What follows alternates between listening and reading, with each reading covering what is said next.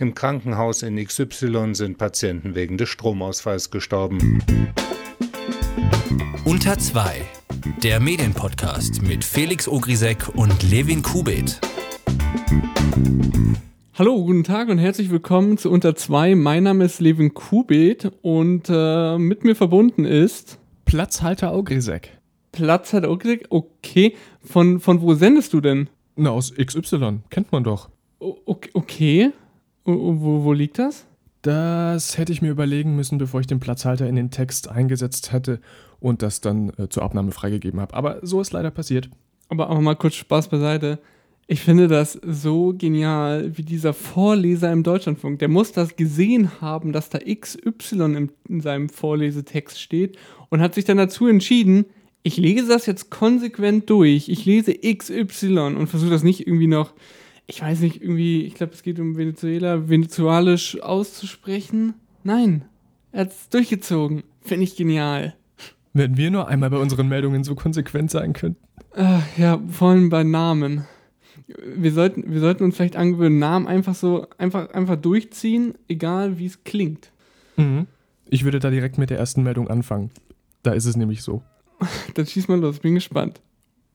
Die CDU-Chefin Annegret Kramp-Karrenbauer möchte einen parteieigenen Newsroom für die Pressearbeit aufbauen, das berichtet T-Online.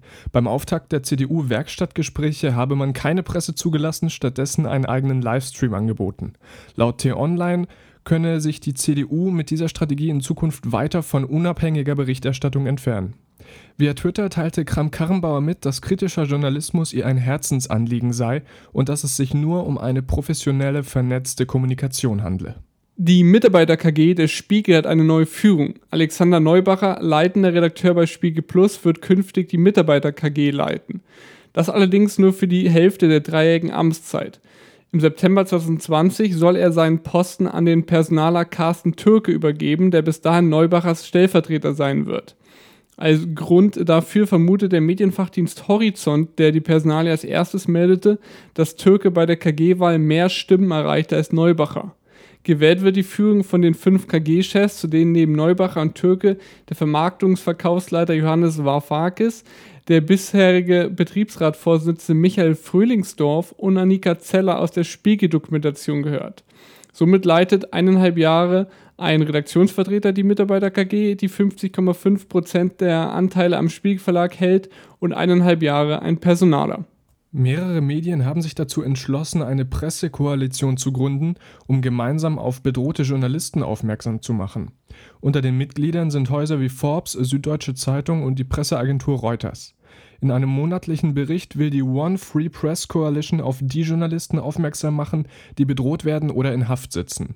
Hintergrund ist, dass immer öfter auch in Ländern der EU Journalisten bedroht oder ermordet werden, zuletzt in Malta und in der Slowakei. Wir haben außerdem noch zwei Updates für euch. Das erste betrifft die drei deutschen Türkei-Korrespondenten, deren Arbeitserlaubnis nicht verlängert wurde und die daraufhin das Land verlassen mussten. Nach großem Protest und nachdem sich mehrere Spitzenpolitiker, darunter Annegret Kramp-Karrenbauer, Andrea Nahles und Heiko Maas, besorgt darüber geäußert hatten und nachdem das Auswärtige Amt die Reisehinweise für die Türkei weiter verstärkt hatte, darf jetzt einer der drei, nämlich ZDF-Journalist Jörg Brase, doch weiter aus der Türkei berichten. Seine, seine zwei Kollegen Thomas Seibert vom Tagesspiegel und der NDR-Reporter Halil Gülbeyaz dürfen aber weiterhin nicht aus der Türkei berichten, genauso wie zahlreiche weitere Journalisten. Und die europaweite Digitalsteuer kommt doch nicht. Nachdem Frankreich zuletzt mit einem Entwurf in Vorleistung gegangen ist, konnten sich Deutschland und Frankreich beim EU-Finanzministertreffen nicht auf einen Kompromiss einigen. Stattdessen soll nun an einer globalen Regelung gearbeitet werden. Die 20 führenden Industrie- und Schwellenländer sollen sich bis 2020 auf eine Regelung einigen. Hintergrund sind fehlende Steuereinnahmen großer Internetkonzerne, die ihre Gewinne ins Ausland verlagern. So, Felix, was ist denn der weitere Plan für diese Folge? Über was wollen wir sprechen? Moment, ich, ich gucke da mal eben auf meinen Kalender, was da so drin steht. Ähm, hast du in meinem Kalender rumgespielt? Steht da was von unter zwei? Gibt oh ja, ich habe ich hab ein, bisschen rum, hab ein bisschen rumprobiert äh, und äh, das, an was ich da rumprobiert habe, da wollen wir heute drüber sprechen, nämlich Kalender im Journalismus. Es gibt ja, es gibt viele neue Formate, mit denen der Journalismus neue Leser, Hörer und Zuhörer aggregieren will. Sei es Snapchat Discover, Instagram Stories, originelle Videoformate und Podcast oder scrollbare animierte Texte und Grafiken. Und ein Format, das ähm, sehr am Anfang steht und auch erst wenige Male überhaupt im praktischen Feld zu sehen war, ist eben der Kalender. Und da habt ihr euch jetzt auch nicht verhört. Es geht wirklich um den Kalender. Ähm, jetzt stellt euch vielleicht die Frage, hä, was soll mein Kalender mit Nachrichten zu tun haben. Und genau das wollen wir heute hier besprechen und ein paar potenzielle Einsatzmöglichkeiten des Kalenders im Journalismus skizzieren. Mhm, denn technisch ist es so, man kann einen äh, Kalender wie so eine Art Verteiler anlegen und den dann an seine äh, Community, an seine Nutzer, an seine Kunden pushen und äh, damit dann vielleicht innovative neue Kontaktmöglichkeiten äh, erschaffen. Wollen wir einfach mal in unsere Beispiele einsteigen, wie man sowas geil machen könnte? Lass uns vielleicht, bevor wir mit unseren Ideen einsteigen, mal äh, aufzeigen, wer das schon ausprobiert hat und wie. Ja. Da war nämlich die New York Times eine der ersten großen Medien, die mit dem Kalender experimentiert haben. Leser konnten ihren Kalender mit dem Sonnensystem synchronisieren. So quasi. Äh, Abonnenten bekamen dann Informationen zu besonderen Mondereignissen von Starts von irgendwelchen Sonden oder Jahrestagen von historischen Ereignissen wie der Mondlandung in ihrem Kalender eingetragen. Der Kniff bei den Kalendern ist, wie man sie abonniert. Die New York Times hat dafür eine recht einfache Lösung gefunden und ein Feld programmiert, in dem die Interessierten ihre Handynummer eintragen und dann den Link äh, für den Kalender zugeschickt bekommen, über den sie dann äh, das in, in ihr Gerät importieren können. Ein anderes Medium, das mit dem Kalender experimentiert hat, ist die Minneapolis Star Tribune die einen Kalender für die Midterm Elections in den USA angeboten hat. Die Macher meinten, dass es äh, nur wenige Stunden gebraucht hat, bis der Kalender fertig war. Dafür nutzten sie ganz simpel den, den Google-Kalender und tragten da die Ereignisse ein und distribuierten äh, den Kalender über dann über eine spezielle URL in den, in den Wochen vor den Zwischenwahlen bekamen dann die Abonnenten wöchentlich einen Hinweis im Kalender zu der Serie Be a Better Voter, in der sie aufgefordert wurden, sich anzuschauen, was in den Nachrichten zur Wahl berichtet wird, um, oder auch einfach Notifications zu anderen wahlbezogenen Ereignissen. Die New York Times, äh, die auch einen Midterm-Election-Kalender angeboten hat, hat das Format auch lustig eingesetzt, nämlich mit einem Simpsons-Marathon. Äh, ein US-TV-Sender hat äh, mehrere Tage alle Simpsons-Episoden ausgestrahlt und die New York Times hat ihren Leser, hatte ihre Leser dann im Vorhinein zu ihren Lieblingsepisoden oder irgendwie so gefragt und die Kommentare dazu finden sich dann äh, mit der dazugehörigen Uhrzeit der Ausstrahlung in dem Kalender. Geht also originell. Ich hatte ähm, in der Recherche davor angenommen, dass, dass die Kalender fix sind. Heißt, dass wenn man die einmal importiert hat, kann man die nicht mehr ändern, also sie synchronisieren sich nicht mehr neu. Um das zu überprüfen, äh, ob das tatsächlich so ist, habe ich dann vorhin einen eigenen Kalender aufgesetzt, äh, den man abonnieren kann. Und wirklich, es geht nach 15 Minuten hatte ich das geschafft. Also es ist super einfach. Man muss nur gucken, dass die richtige URL verteilt wird. Das ist nämlich nicht die, die Google bereitstellt, sondern man muss da noch was davor schreiben. Äh, das habe ich dann wirklich nach 15 Minuten geschafft. Ähm, also es ist ein wirklich sehr simpel umzusetzendes Format. Äh, und äh, um wieder zu der Ausgangsfrage zurückzukommen, ähm, ob, ob, ob, sich das, ob sich das synchronisiert. Ja, es, es tut's. Ähm, meine Annahme war falsch und das ist sehr gut für journalistische Kalenderprojekte, weil sich der Kalender einfach in der Tat weiterhin updaten lässt.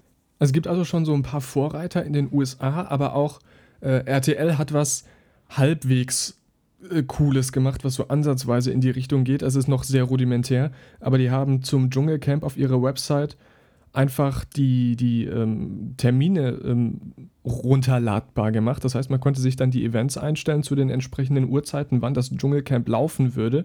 Ähm, auch eben dann mit dynamischen äh, Einträgen, sodass die Uhrzeit verschoben werden konnte, wenn irgendeine Sendung länger dauert.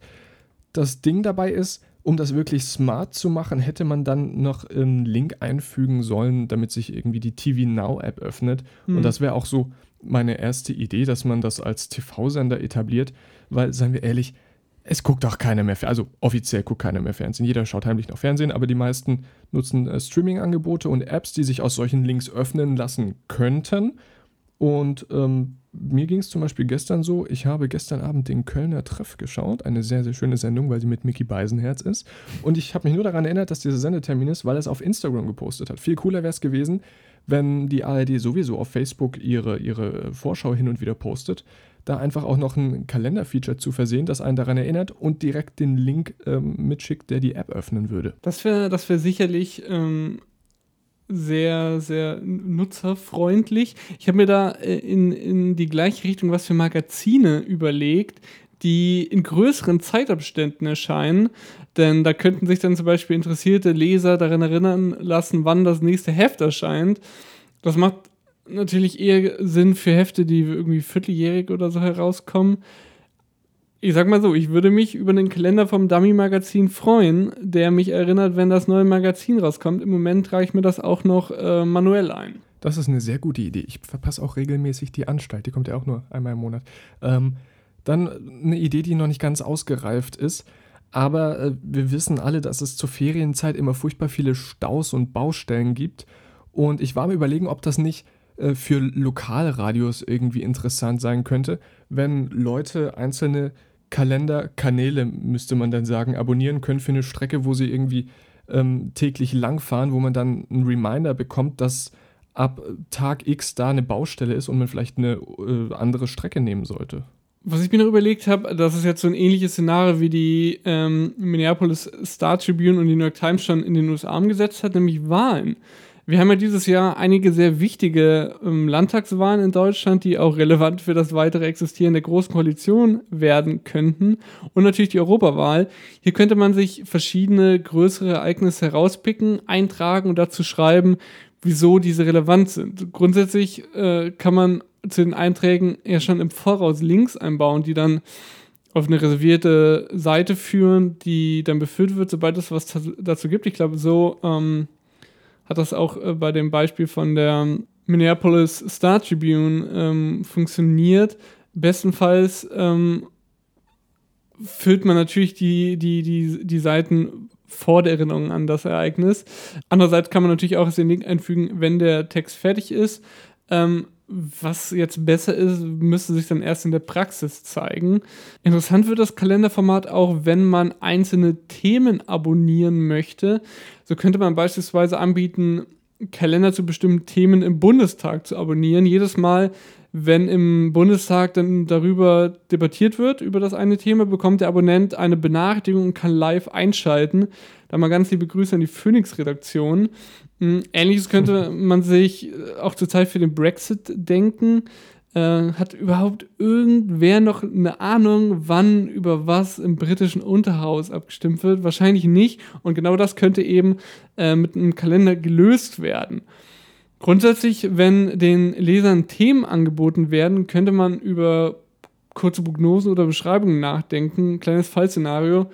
Jeden Sonntag wird der Kalender für die kommende Woche aktualisiert und ab Sonntag kann man sich, kann sich der Abonnent also über die bevorstehenden Ereignisse in der Woche zum, bleiben wir mal beim Beispiel Brexit, einen Überblick verschaffen. Dann sieht er, am Dienstag wird darüber abgestimmt, am Freitag darüber, ähm, und zu den verschiedenen Abstimmungen könnten die Redaktionen dann Einordnungen anbieten, die auch im Kalender angezeigt wird. Also zum Beispiel äh, die Abstimmung darüber, ob das Unterhaus einen Brexit ohne Deal möchte, wurde schon an Datum X abgestimmt. Damals fiel das Ergebnis folgendermaßen aus. So könnte man sich das zum Beispiel vorstellen.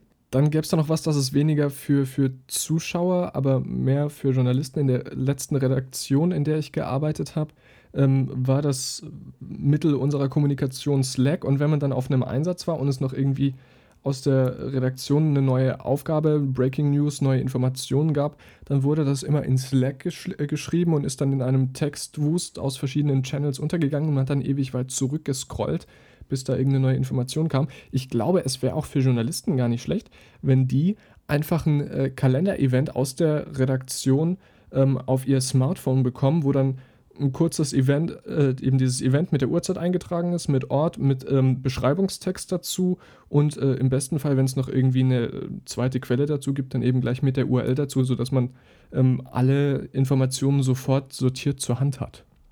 Ja gut, das wäre jetzt dann eine redaktionsinterne Einsatzmöglichkeit und nicht, wie das journalistisch irgendwie für den, für den Leser interessant werden könnte. Äh, in die Richtung habe ich mir noch was überlegt für irgendwie größere Ereignisse wie die Fußball-Weltmeisterschaft. Die ließen sich natürlich auch gut umsetzen. Redaktionen könnten die Spiele zum Beispiel eintragen und, und wieder auf vorreservierte Links verweisen, die dann zum Beispiel zu einem Live-Ticker verweisen oder zur Spielkritik von vergangenen Spielen der beiden Mannschaften. Und ganz grundsätzlich Sportereignisse und Wahlen lassen sich eben wunderbar in Kalender integrieren. Mhm. Dann ist natürlich noch so ein bisschen die Frage, äh, das kommt so ein bisschen auf das Format an, ob man, ob man das als äh, langes Projekt macht, wo man über ein Jahr dann immer wieder äh, eine Meldung bekommt. Das ist natürlich auch thematisch, äh, hängt dann auch vom Thema ab. Aber es ist eben so ein bisschen die Frage zwischen, zwischen Relevanz und, und Hürde, die der Nutzer da eingehen muss. Denn es ist ja im Grunde auch wie eine Push-Nachricht, wenn man dann eine Benachrichtigung bekommt, dass was Neues im Kalender ist. Und das kann dann auch schon nerven, wenn es was Langfristiges ist und es oft kommt. Und da muss man dann, glaube ich, wieder so ein bisschen die Balance finden ähm, zwischen, zwischen was man da ähm, wählen möchte. Und, und, vor allem muss davon auf keinen Fall eins vergessen.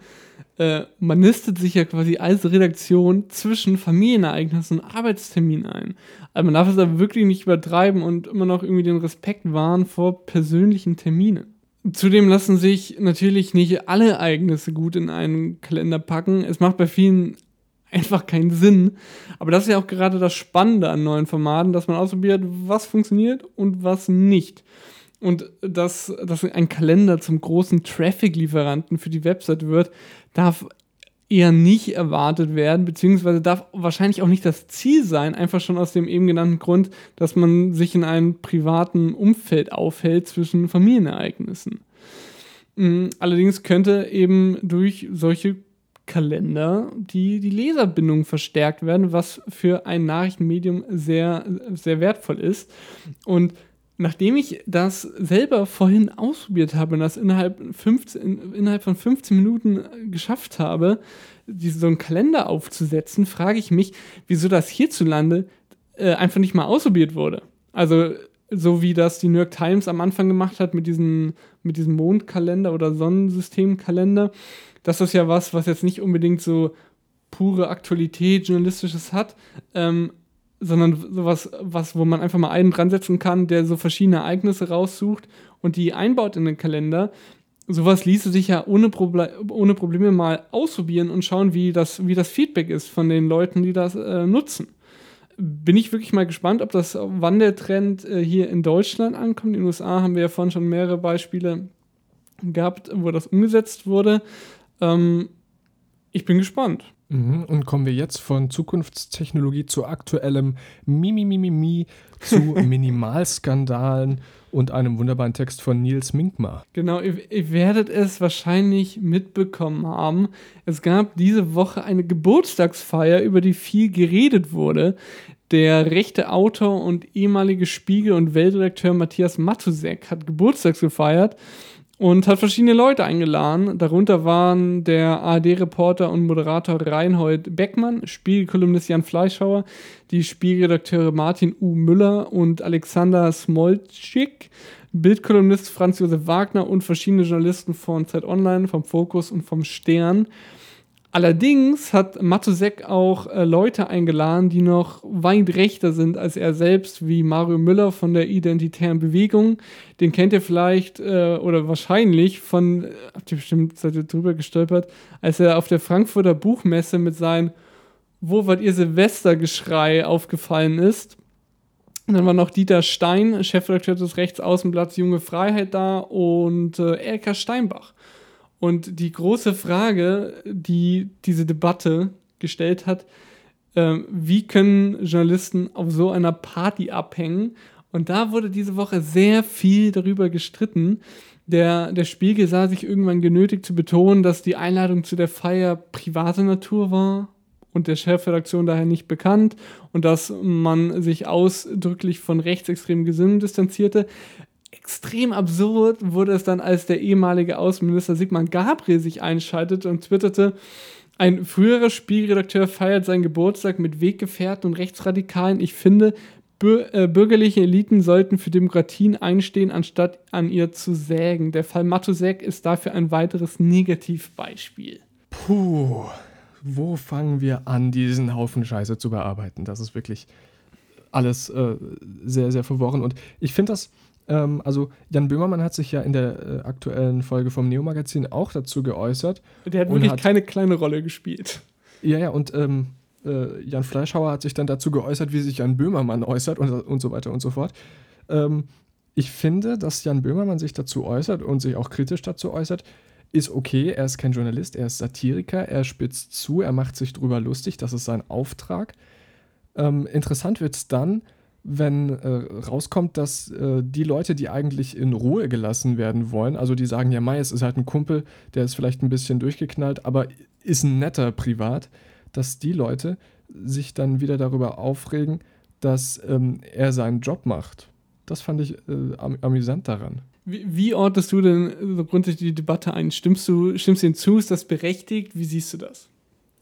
Äh, es, ah, das, ist, es ist wirklich so ein äh, Kopfschmerzthema. Es ist berechtigt, dass Böhmermann seinen Senf dazu gibt, aber grundsätzlich ist es nun mal deren Privatsache. Die kann, das kann man dann mögen oder nicht, dass sie sich mit solchen Leuten treffen.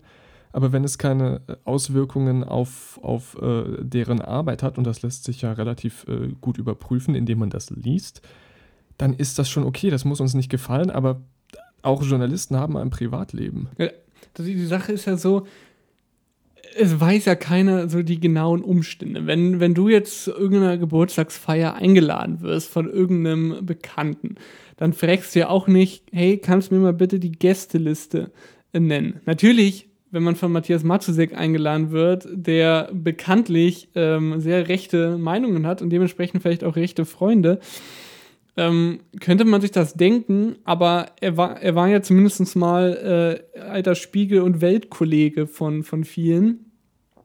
Und es war ja grundsätzlich erstmal eine private Feier. Natürlich könnte man sich jetzt fragen, okay, wenn ich jetzt sehe, dass da Leute von der identitären Bewegung ähm, vor Ort sind, ob man sich dann nicht überlegt zu gehen. Aber ja, es ist schlussendlich eine private Feier, oder nicht? Ja, das ist vollkommen richtig. Und das Ding ist, also ich, ich fasse es nicht, dass ich gerade Jan Fleischhauer verteidige, aber das hat er auch in seiner Kolumne geschrieben. Hätte er vorher fragen sollen, wer da so alles kommt, ja, hätte er machen können. Es war ja quasi so ein halbes äh, Schuldzugeständnis. Aber grundsätzlich ist es halt, ich meine, ich habe ich hab auch einen AfDler in der Familie so und den sehe ich an Weihnachten. Soll ich jetzt das Weihnachtsfest der restlichen Familie meiden, weil dieser eine Typ da ist, mit dem ich mich dann ähm, nach dem dritten Glas Wein betrunken streite, was, was Demokratie eigentlich ist. Das ist so eine, so, so eine schwierige äh, Abwägungssache. Und ich glaube, dass die Öffentlichkeit da ein bisschen runterkommen muss. Also ja, es gibt ähm, sehr, sehr schlechte Menschen, aber diese Veranstaltung war ja nur auch keine, hatte nur auch keine politische Natur.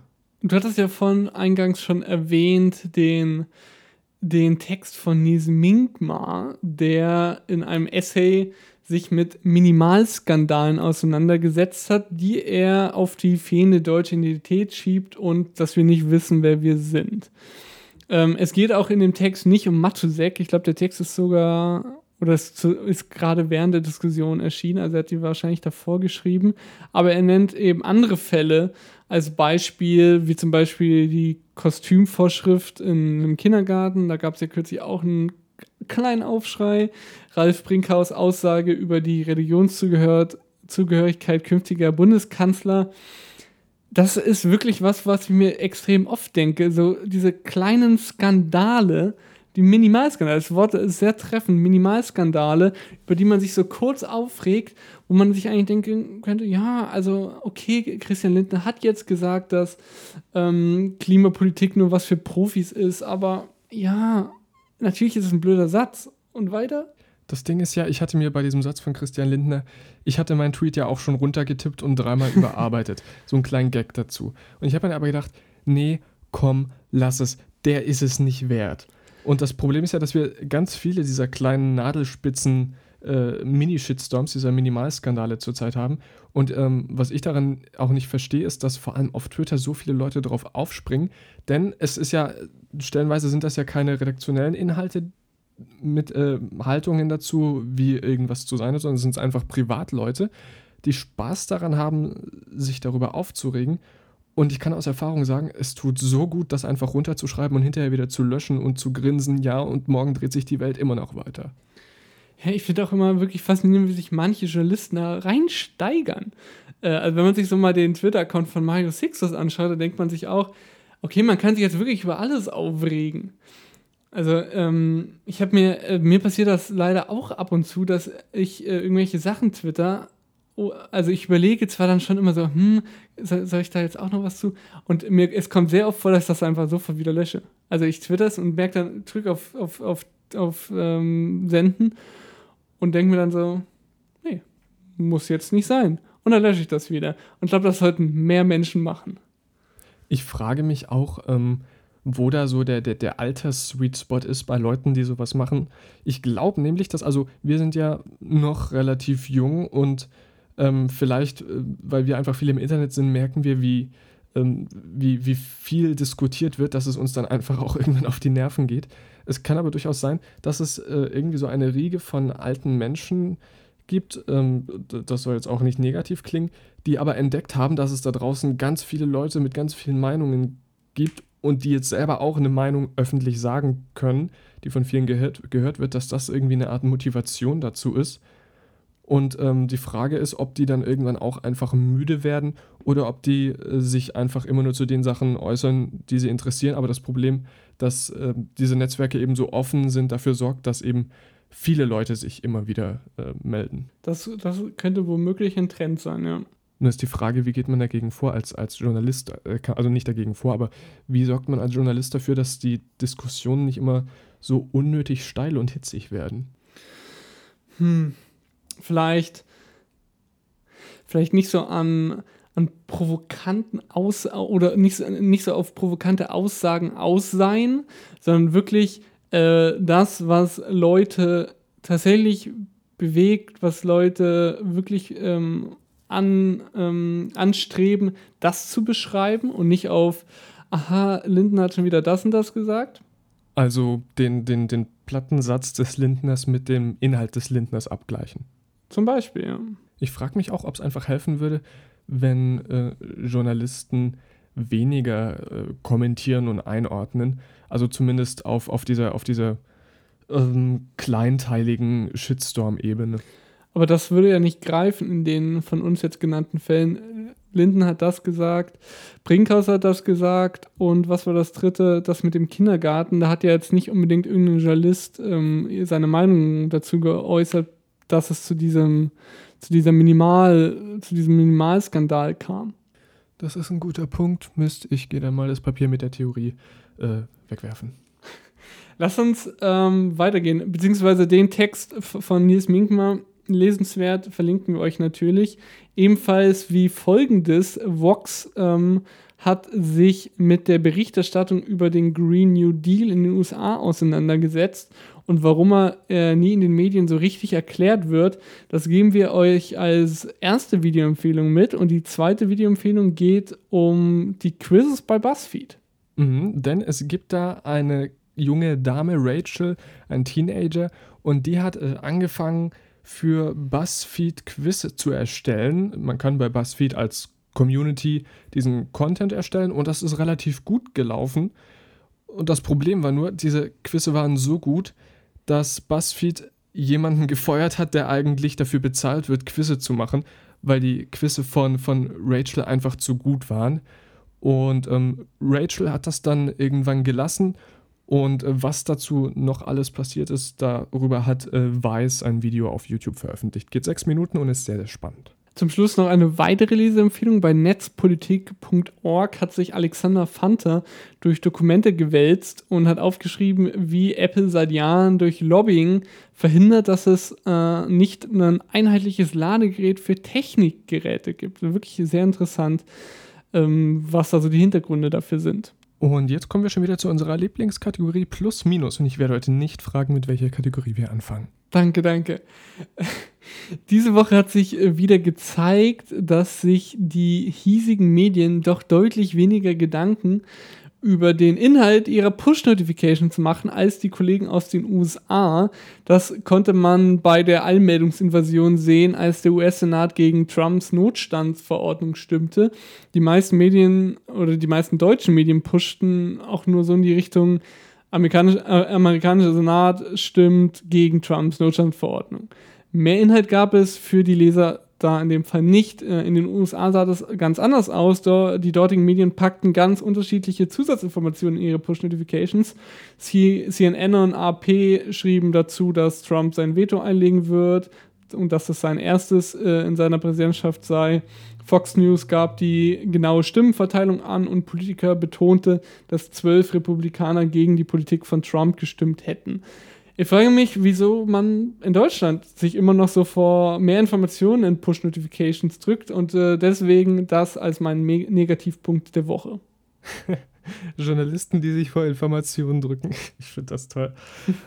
mein Negativpunkt ähm, geht äh, dieses Mal äh, an die Bild-Zeitung. Das äh, ist wahrscheinlich wenig verwunderlich, aber äh, der eine oder andere wird es mitbekommen haben. Jan Hofer, der Chefsprecher der Tagesschau, hatte ähm, vor ein paar Tagen einen, einen Schwächeanfall in der Sendung und konnte sie nicht fertig äh, moderieren. Und äh, die Bild hat sich äh, dann äh, natürlich den entsprechenden Screenshot aus der Sendung genommen und diese Meldung mit dem entsprechenden Bild eines, eines äh, kollabierenden Jan Hofers versehen, was ich für absolut unnötig und unethisch halte. Man muss keine leidenden Personen äh, als Aufmacher zeigen.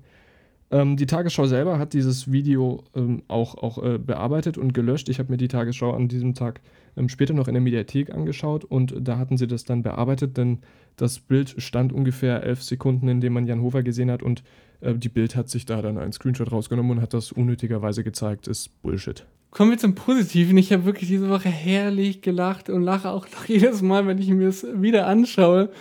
Die Deutsche Welle hat nämlich ein Interview mit dem DFB-Präsidenten Reinhard Grindel geführt. Äh, dem waren aber irgendwann die Fragen zu kritisch und er ist irgendwann aufgestanden und gegangen. Das ist natürlich sehr entlarvend ähm, und sehr gelacht habe ich und deswegen ist das auch hier in der Positivsektion und nicht äh, im Negativen, weil der Reporter ähm, äh, weil der DFB-Präsident äh, das Interview quasi verweigert hat, sondern weil der Reporter einfach so lustig dauernd den Namen des DVB-Chefs gesagt hat und in dem Interview, äh, um ihn, beziehungsweise um ihn wieder ins Interview zu holen, äh, das ist einfach so genial. Ich beantworte noch drei Fragen zu Katar und dann ist das Interview beendet. Aber lassen Sie mich doch. Nein, drei Fragen zu Katar und sonst hören wir gleich. Aber Grindel, ich frage doch offen. Ich Nein. frage Sie doch Nein, offen. Sie fragen nicht offen. Sie versuchen mir irgendwas in die Schuhe zu schieben, Nein, dass ich sage, nein, es gibt nie eine Global Nation League. Also, Herr Bauer. Nein, das habe ich doch verstanden. Das Herr ist in Ordnung. Aber da muss ich auch drei anständig Fragen zu nachfragen. Katar, dann stehe ich auf. Darf ich jetzt die 25 Milliarden noch einbringen? Nein. Das habe ich doch inhaltlich doch- bisher noch nicht gefragt. Herr Bauer, komm. Nein, Herr Grindel, jetzt warten. Sie doch. Lassen Sie mich Ich doch das zu. Herr Grindel. Herr Grindel, kann ich jetzt zu Katar noch zu Ende fragen? Ich bin doch kein. Herr Grindel, Herr Grindel, wir haben zu Katar noch gar nicht gesprochen. En, entschuldigen Sie. Herr, Herr Grindel, Herr Grindel, Herr Grindel, jetzt. Herr Ogrisek, Herr Ogrisek, was ist denn Ihr positives Punkt, die, positiver Punkt diese Woche? Na, jetzt hören Sie mal, ich, hab, ich, ich beantworte jetzt noch eine Frage und ansonsten lasse ich das hier nicht. Also, Herr, Herr Ogrisek, bitte, der eine Punkt. nein, Sie haben jetzt schon genug gefragt und äh, Ihre Idee ist ja hier, mir wieder irgendwas zu unterstellen. Das muss ja also hier, nein. Hat Ihnen diese Woche nichts gefallen, Herr Ogrisek? Ja, doch, eigentlich schon. Dann schieß mal los. Und zwar Dunja Hayali. Ähm, die hat das Morgenmagazin moderiert und auch das werdet ihr sicher schon mitbekommen haben, aber es ist nochmal erwähnenswert. Da sprang plötzlich jemand ähm, aus dem äh, Publikum und hat versucht, die Bühne zu stürmen und hat äh, Dunja Hayali unterstellt, sie hätte Meinzelmännchen im Kopf. Man weiß nicht so richtig, ähm, was diese Frau vorhatte, aber Dunja Hayali hat sehr cool darauf reagiert und sie da äh, zum Gespräch eingeladen und es ist kein äh, Sicherheitsmann gekommen, der sie irgendwie aus dem Bild getackelt hat. Das war ein, ein sehr guter Umgang mit der Situation. Und das war schon mit der dieswöchigen Ausgabe von Nanda 2. Was bei Instagram, Facebook und Twitter der Like-Button ist, ist bei Podcasts ja die Bewertung bei iTunes und Co.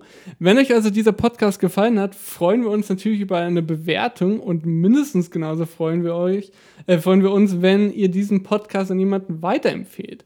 Falls ihr Anregungen habt, Kritik oder zum Beispiel auch äh, Meinungen zu den zu dem Kalenderformat, was wir vorhin ein bisschen skizziert haben, schreibt uns gerne über Instagram, Twitter oder per Mail an unter 2 podcast.gmail.com. Und äh, dann hören wir uns äh, nächste Woche wieder. Tschüss. Tschüss.